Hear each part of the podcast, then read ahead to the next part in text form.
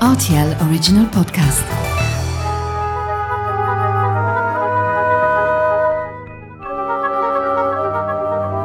La route des vins du Luxembourg. Bonjour Antoine Clazen. Bonjour. Comment ça va? Bah, Très bien. Merci de nous recevoir ici hein, dans votre domaine. On est au Clos des Rochers, ici, à Grevenmacher, hein, chez vous.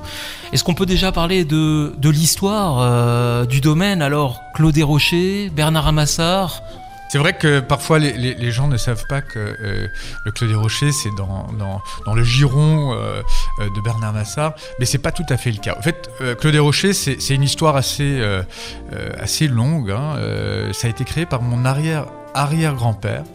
Euh, le docteur Frédéric Lazen, euh, qui était, euh, bah, comme, son titre l'indique, il était médecin ici dans le village à Grevenmacher.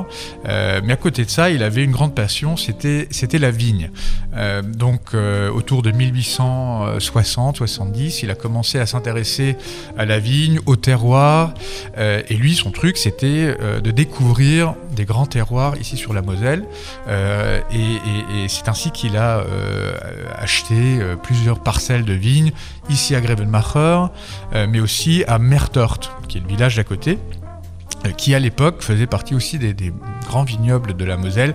Euh, Après-guerre, ça a un peu disparu, donc euh, surtout les parcelles qu'on avait dans la famille, qui ont été arrachées euh, pour planter autre chose. Euh, mais les parcelles, ici à Grevenmacher, il les a conservées. Il a planté euh, du Riesling, du Pinot Gris, il a commencé à, sortir un peu des cépages traditionnels du Luxembourg pour planter des choses euh, un peu plus qualitatives. Et son obsession, c'était justement de, de créer le meilleur vin de Luxembourg. Comment s'est reçu à l'époque euh, le, le fait de partir sur des cépages un petit peu originaux comme ça? Vous avez eu vent un peu de, de- de- ces débuts-là ou vraiment ça remonte à trop loin? Ah, ça, remonte à loin, mais je pense que c'est une époque où il y a pas mal de gens qui ont commencé à, à vouloir sortir un peu des sentiers battus, sachant aussi que euh, à côté, en Allemagne, hein, c'est pas loin, mais euh, on faisait à l'époque certains des plus grands Riesling au monde. hein. quand vous alliez à Paris, bah, les, les vins les plus chers, c'était souvent les Riesling de la Sarre euh, ou de la Moselle, hein, donc côté. Euh, et je pense que ça a dû être aussi un, des déclencheurs où il s'est dit tiens pourquoi est-ce que je tenterais pas le, coup aussi de, planter ça, sachant qu'on a quelques très grands terroirs ici à Luxembourg. Alors juste pour revenir sur l'histoire entre Claude Desrochers et Bernard Massard, Bernard Massard c'est une entreprise familiale qui a été créée il y a une centaine d'années. euh, et un an, euh, pour être tout à fait exact. Et au fait, ça a été créé par un monsieur qui s'appelait Jean Bernard, qui a épousé une Madame Massard, hein, d'où le nom. Mais Jean Bernard avait une idée, c'était de créer des caves, mais il n'avait pas- forcément ni les vignes ni les fonds. Donc ce qu'il a fait, c'est qu'il a euh, contacté certains de ses amis, et parmi ses amis, il y avait euh, ma famille, hein, la famille Clazen dont euh, le docteur Frédéric et son fils surtout Bernard, qui s'est associé à Jean-Bernard Massard pour créer, les caves. Avec le temps, euh, le Clos des Rochers, pardon, a été euh, commercialisé par Bernard Massard. Mais ça reste un, vignoble indépendant, donc on est vraiment des, vignerons indépendants, euh, même si nos histoires sont quand même inti- intimement liées. J'imagine que vous nouez un lien très affectif avec le, le Clos des Rochers. Qu'est-ce que le Clos des Rochers maintenant, aujourd'hui, plusieurs décennies après votre arrière-arrière-grand-père? Bah, Claude Desrochers a beaucoup évolué. hein. En, en 150 ans euh, d'existence, bah, il y a eu pas mal de chamboulements. Il y a eu des guerres, il y a eu, euh, euh, des changements générationnels également. Si on regarde le Clos Desrochers il y a 150 ans, on parle peut-être de 4 ou 5 hectares. Ça a augmenté au fur et à mesure. Après la Seconde Guerre mondiale, mon grand-père avait décidé de vendre nos vignes. Pourquoi? Parce qu'on sortait de la guerre, on avait euh, une, série de mauvais millésimes qui ne permettaient pas d'avoir euh, la qualité qu'on souhaitait, et surtout on avait besoin d'argent euh, pour reconstruire un peu les caves Bernard Massard. Donc mon grand-père avait décidé de vendre la plupart de nos vignes. Euh, par contre, quand mon père est arrivé dans les années 80, il a eu l'occasion de racheter les vignes qu'on avait dû vendre, plus toute une partie d'autres vignobles, euh, de façon à ce qu'aujourd'hui on soit propriétaire et exploitant d'à peu près 15 hectares de vignes sur le Clos des Rochers, qu'on est situé, comme historiquement, surtout à Grevenmacher, où on a à peu près la moitié de nos vignes euh, qui se trouvent dans ce qu'on appelle le lieu dit la Grevenmacher Fels, donc le rocher de Grevenmacher, d'où le nom, d'où le nom Clos des Rochers. Euh, avec le temps, on a réussi à acheter des vignes également à Anne, euh, et un peu plus bas à Vormeldange. Donc ça, nous permet d'avoir euh, trois terroirs un peu différents à l'intérieur d'un seul domaine, ce que je trouve très très intéressant. En plus, sur des terroirs plutôt frais calcaires. hein. Vous savez que ici sur le nord de la Moselle, on est plutôt sur des sols calcaires et plus on va descendre vers Schengen, plus on aura des sols argileux. Alors ce qui est intéressant, c'est que après le Clos des Rochers, on a réussi à acheter un autre domaine dans les années 80 qui s'appelle le domaine Thiel, plus connu sur le nom de Château de Schengen. Et ça, c'est très important pour nous parce que ça représente également 15 hectares où on est principalement sur des sols argileux. Donc ça nous permet vraiment de, de capturer toutes les, euh, comment dire, tous les, tous les terroirs euh, différents de la Moselle et de créer des vins tout de même assez différents. Ces vins, justement, parlons-en. Vous proposez une belle panoplie de vins avec ce, ce Clos des Rochers, avec euh, divers sols hein, donc, qui ont Ouais. eu l'occasion d'être cultivés. En revue, on peut les passer, ces différents Ah oui, oui, cépages bien sûr. On, on est un peu fou, vous savez, parce que on est. euh, Il en faut de la folie dans le vin. Bah, c'est- moi, je suis, euh, comme mes ancêtres, on est, un peu passionné par le terroir. Euh, euh, J'ai eu un jour des, clients anglais qui ont dit Mais vous êtes fou, pourquoi est-ce que vous faites 30 vins différents? Je dis Mais parce que cha- chaque sol est différent et on aime capturer cette essence. On pourrait très bien dire On fait un pinot gris, Clos des Rochers, où on rassemble toutes les parcelles et on fait un pinot gris. Ce serait plus simple.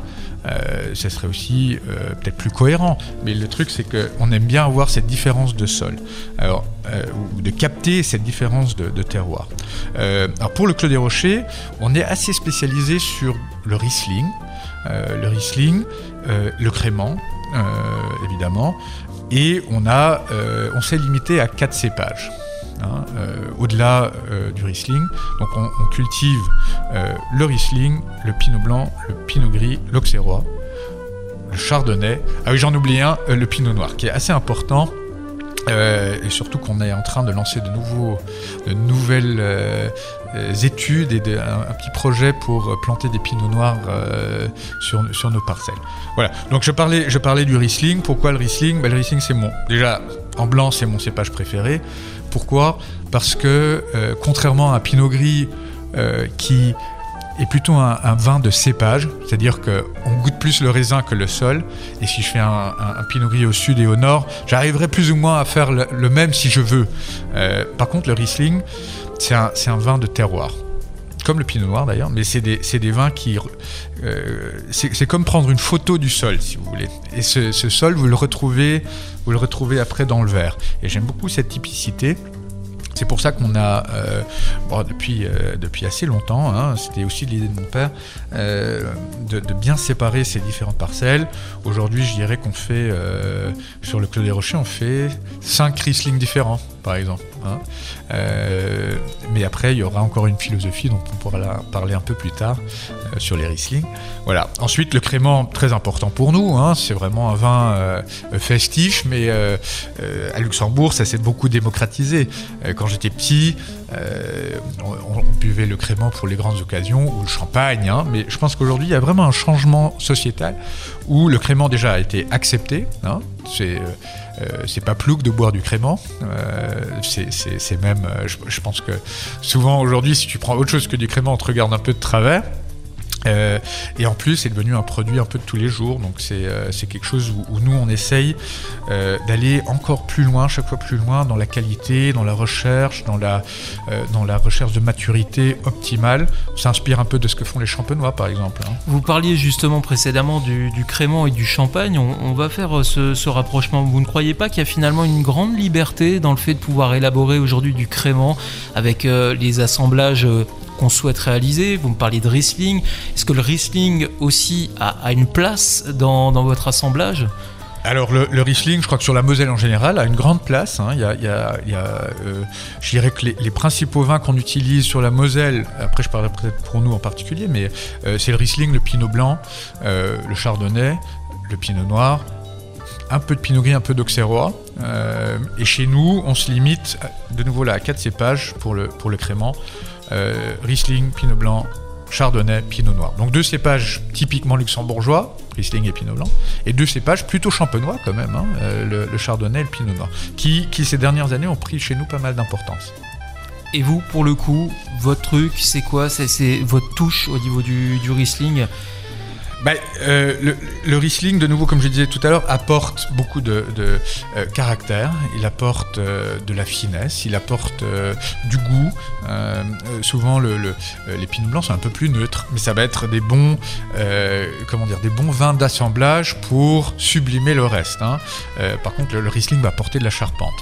Pareil pour le pinot noir, que j'aime beaucoup.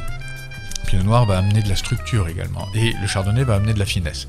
Donc, euh, euh, jouer avec ces quatre cépages en, en différentes proportions et selon les millésimes, je trouve que c'est très amusant. Alors, il y a une spécificité de nouveau pour le, pour le crément, c'est que très souvent on n'utilise pas uniquement les raisins d'un seul millésime. On va euh, garder ce qu'on appelle des vins de réserve d'anciens millésimes pour avoir euh, une espèce de constance dans le goût. hein. Une fois qu'on a trouvé le goût qu'on aime bien, euh, on arrive à le recréer plus ou moins en gardant un peu des vins de différentes, différentes années. C'est typiquement ce qui se fait également en Champagne, hein. Euh, mais on a besoin de temps pour pouvoir arriver à ça. Est-ce qu'aujourd'hui on peut dire que le crément a pris le dessus sur les autres vins Je veux dire, quand vous, vous gérez cette exploitation, vous vous posez d'abord la question est-ce que j'ai mes cépages pour composer mes créments Ou au contraire, vous allez privilégier les, vins classiques Et dans, dans quel sens vous prenez les choses? Donc ça c'est défini à l'avance. Hein. Donc euh, nous on a défini les vignobles avec lesquels on fait du vin et, on a défini les vignobles avec lesquels on fait des créments. Alors je, je dis pas que parfois on se dit ben, celle-là cette année ce serait pas mal. euh, on a vu l'évolution des raisins tout au long de l'année. On dit ah bah peut-être qu'avec celle-là on va quand même faire un vin ou plutôt un crément. Hein. donc euh, on a une certaine flexibilité, mais on essaie tout de même de, définir ça euh, à la base parce que dans la, conduite de la vigne, euh, on va avoir une autre approche. hein. En général, pour les vins, on va avoir des rendements un peu plus faibles que pour les bulles. Parce que sur les bulles, on voudrait avoir plus de fraîcheur, peut-être un peu moins de concentration parce qu'on veut avoir des vins un peu plus légers, comme je disais, festifs, faciles à boire à l'apéro, alors que pour certains vins, on va aller chercher euh, des maturités beaucoup plus poussées, on va aller chercher euh, des rendements beaucoup plus faibles pour avoir plus de concentration. Et ça, c'est typiquement pour revenir au Riesling, euh, ce qu'on fait avec les Riesling. Par exemple, vous savez que peut-être qu'il y a une classification, une pyramide de qualité des vins à Luxembourg qui est un peu complexe, qu'il faudrait un peu, je pense, revoir. Mais euh, à, la base, vous avez euh, une pyramide de qualité avec trois types de, qualités différentes. Euh, la, meilleure étant le grand premier cru. Voilà. Et le grand premier cru, c'est défini par le fait d'avoir un rendement maximal de euh, 7500 litres à l'hectare, hein, 75 hectolitres. Bon, nous, pour nos Riesling, on va plutôt être, pour le Clos des Rochers, Orfeld, autour de 55-60 hectolitres. Hein, on a un peu moins de rendement parce qu'on veut avoir un peu plus de caractère, un peu plus de, euh, euh, concentration. Et après, sur les vins d'un peu de spécialité, euh, sur les Riesling que je vais appeler vraiment parcellaires, là, on va être encore beaucoup plus bas sur les rendements. Ça va aller de 20 à 40 hectolitres selon les parcelles. Hein, et pour notre très haut de gamme, donc on a deux parcelles qu'on fait actuellement comme ça. Euh, L'une est à Anne, qui s'appelle le Palmberg, et l'autre à Grevenmacher. À l'intérieur de la Fels, il y a une parcelle qui s'appelle la Groert. Alors Groert, ça veut dire terre grise, terre calcaire. Et là, on va être à des rendements de 20 hecto à l'hectare, donc on cherche beaucoup, beaucoup de concentration. Votre objectif est de, maintenir cette qualité, de l'améliorer comme ça d'année en année, ou vous avez peut-être cette volonté, peut-être d'explorer des nouveautés? Est-ce que ça vous vient à l'esprit vraiment de- d'essayer d'explorer des, choses que, que vos ancêtres euh, n'ont pas fait euh, Alors la qualité reste toujours au centre de notre, euh, euh, de notre philosophie. Je pense que c'est la seule façon de se distinguer sur un marché un peu international également. Si, la qualité est pas là, nous on n'est on n'est pas capable avec nos vignes, avec nos coûts, avec nos terroirs de faire des vins entrée de gamme. Hein, les vins à 2 euros, je ne suis pas capable de le faire. Les Chiliens, les Italiens, les Espagnols sont, ont, des, ont euh, euh, des vignes beaucoup plus adaptées euh, pour faire ça et ils le font très bien. Nous, on n'est pas en mesure de le faire. Donc la qualité, déjà, c'est la base. Ensuite, évidemment, on a toujours des idées et on va toujours aller plus loin. On va explorer, on va essayer de faire de nouvelles choses. Là, par exemple, l'année dernière, on a passé la moitié de notre vignoble en, agriculture biologique. Alors, moi, je suis persuadé que dans quelques années, on, aura- on réussira à, à convertir une grande partie de notre domaine, voire de la, de la région en bio. Donc vous, le bio, vous êtes pour Ah oui, oui, moi je suis, je suis pour. euh, on, a fait 7 hectares cette année, euh, enfin en 2021. Malheureusement, 2021, bah, c'est quand même l'année la plus euh, humide qu'on ait eue ces 20 dernières années. Donc c'était vraiment la bonne année pour commencer. Mais c'est pas grave parce que du coup, on, a, on a beaucoup appris. On a beaucoup appris et, quand on aura une année plus simple, ben, on, sera, euh, voilà, on sera au top, je pense. Donc ça c'est une des, une des choses qu'on fait et qui est très importante également dans notre philosophie, notre approche par rapport à la nature. Pour moi c'est notre outil de travail, donc il faut vraiment le respecter.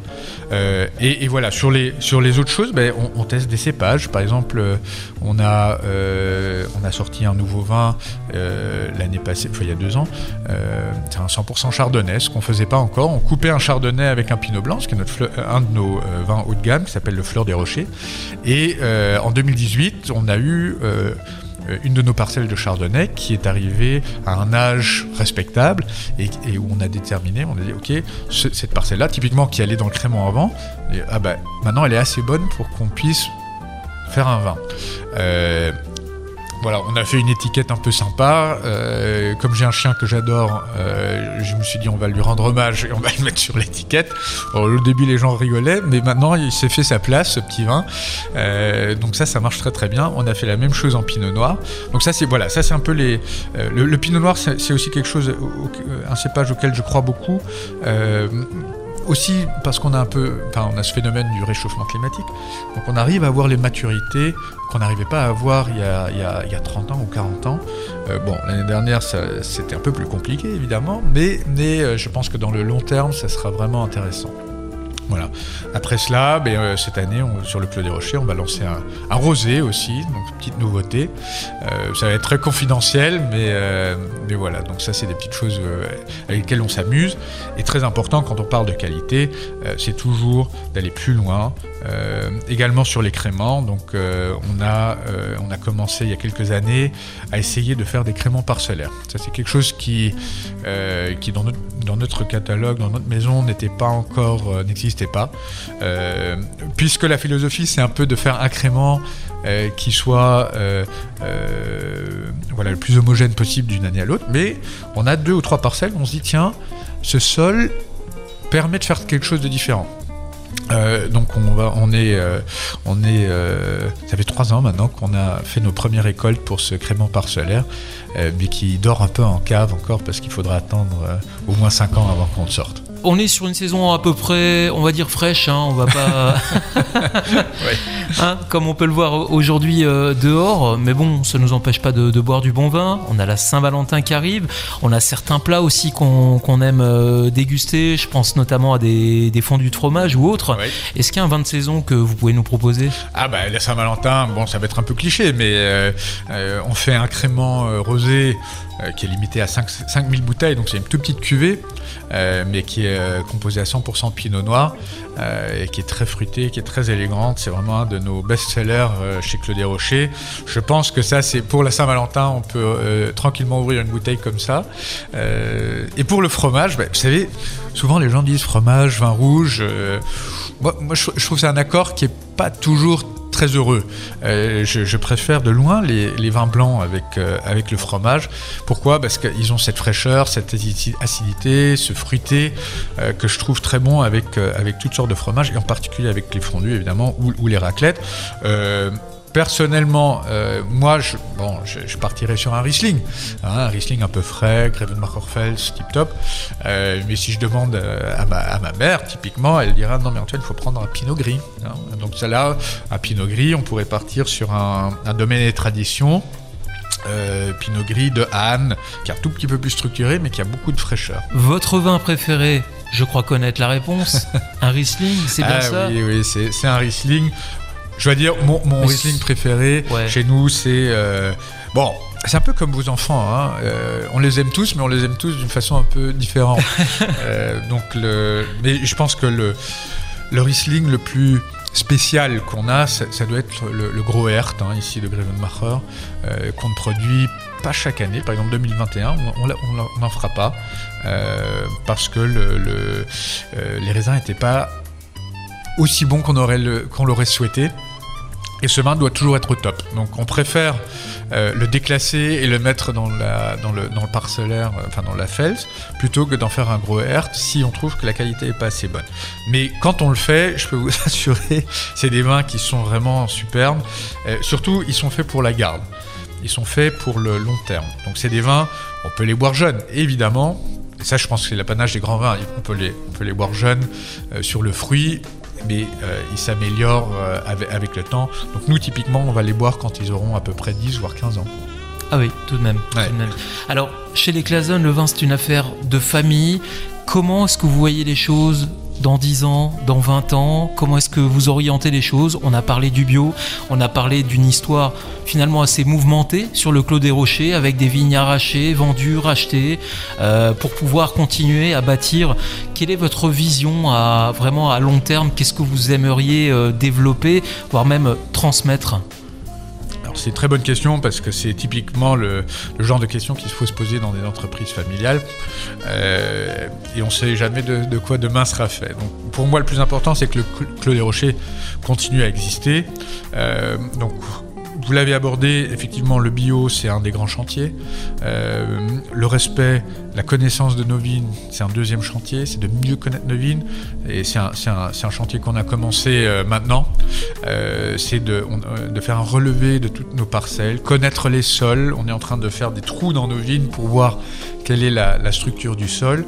Pourquoi? Ben, C'est pour voir quel cépage on pourra planter sur quelle parcelle quitte à ce qu'on doit avoir acheté des choses qui, sont déjà là, mais c'est de prévoir le futur. Donc moi, quand je prends une décision aujourd'hui dans la vigne, ben les résultats seront là dans 25 ans. Donc on prend en fait ces, dispositions pour la génération suivante.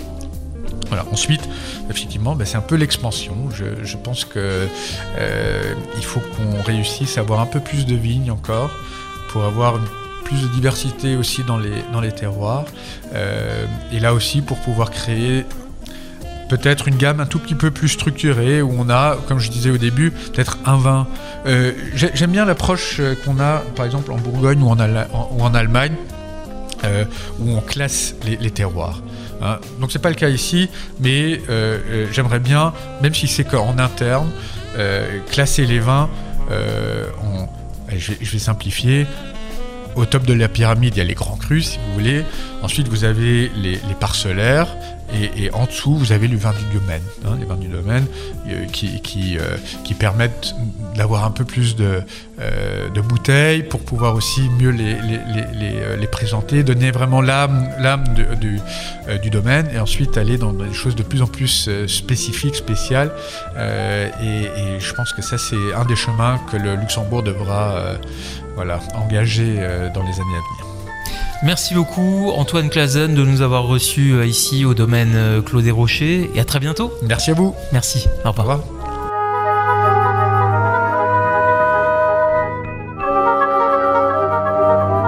La route des vins du Luxembourg.